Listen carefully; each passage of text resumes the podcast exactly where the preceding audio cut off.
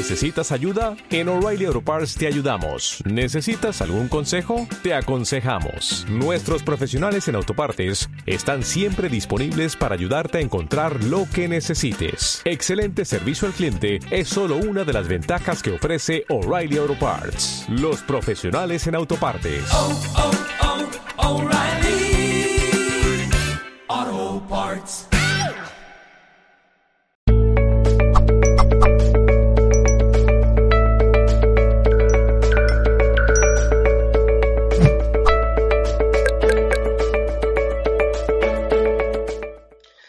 Amigos, les hablo desde Lima, Perú. Sixto Paz Wells es un ciudadano peruano. Eh, tengo en la actualidad 64 años, casado. Eh, tengo dos hijas maravillosas y desde hace 46 años he venido compartiendo con un grupo de personas una insólita experiencia de contacto extraterrestre.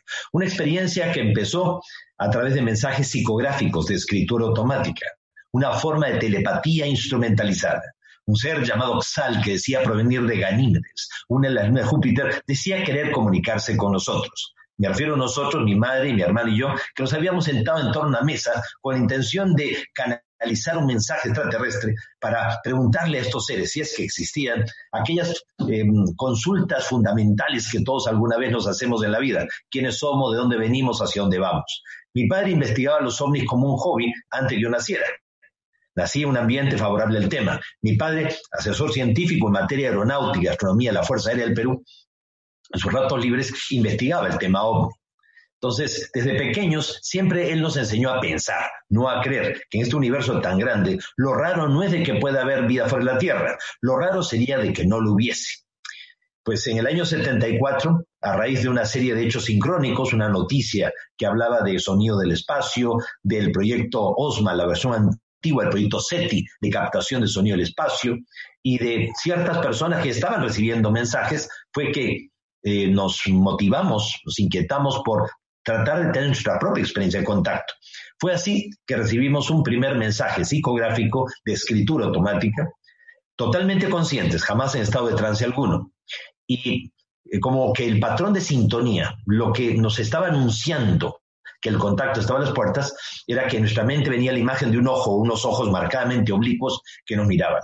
Años después, cuando tuve la oportunidad de viajar a lugares como Nepal, como el Tíbet, como la China, pues en algunas estupas estaban exactamente esos ojos, los ojos de Buda o de los bodhisattvas, pues realmente eran los ojos que venían a mi mente. Y cuando tiempo después la nave aterrizó y vimos bajar estos seres, cuando estas naves de pronto proyectaron haces de luz y formaron domos luminosos y salieron también estos seres del interior, los llamados centras o portales interdimensionales, sus ojos eran exactamente los que venían a nuestra mente cuando recibíamos los mensajes.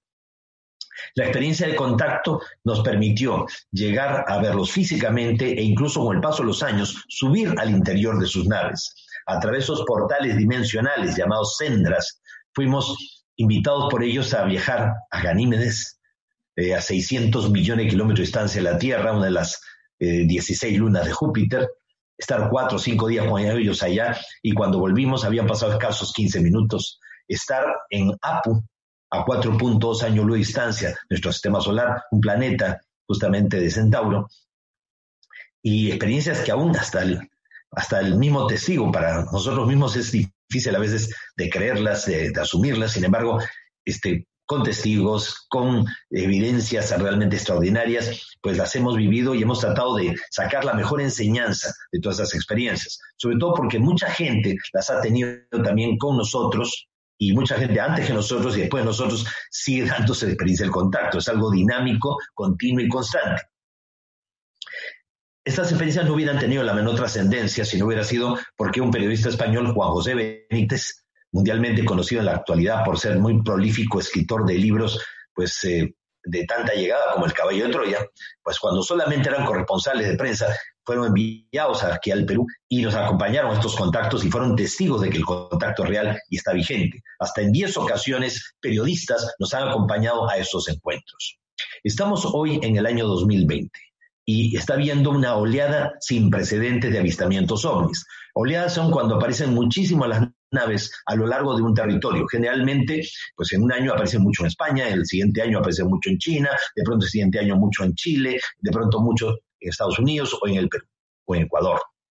Pues este año están apareciendo en todo el planeta simultáneamente. Y no me refiero al tren de satélites de Elon Musk de la compañía este, Starlink o SpaceX, ni tampoco a la Estación Espacial Orbital Internacional que da varias vueltas alrededor de la Tierra al día.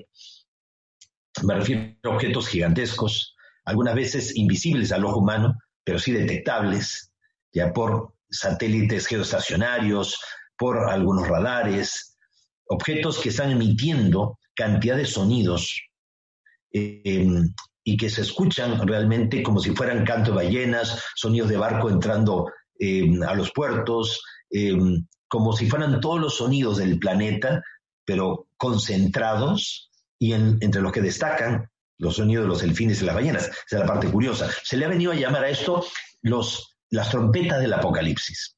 Ya se logró videograbar sobre Hong Kong, pues un objeto tipo nave nodriza, un objeto gigantesco de gran tamaño, lleno de luces, emitiendo estos sonidos que a partir de septiembre del 2011 empezaron a captarse en diversas partes del mundo, desde Nueva Zelanda hasta Suiza, en el cielo, sobre la tierra y debajo de la tierra extraños sonidos que nos hacen recordar profecías de Benjamín Solari Paravicini, ese gran psíquico argentino llamado Nostradamus argentino, que allá por 1960 profetizó a través de sus mensajes psicográficos, ¿no? Eh, que las astronaves del cosmos vendrían trayendo su música astral. O sea, eh, nos hace recordar también el tema de eh, la película de 1977, de mm, encuentros cercanos del tercer tipo, de la tercera fase, donde las naves emitían realmente sonidos, era como un concierto en el cual estaban transmitiendo cantidad de información. Había sido profetizado, ya está ocurriendo y ahora está pasando realmente. O sea, está ocurriendo a nivel planetario. Todo esto forma parte de la gran oleada del año 2020.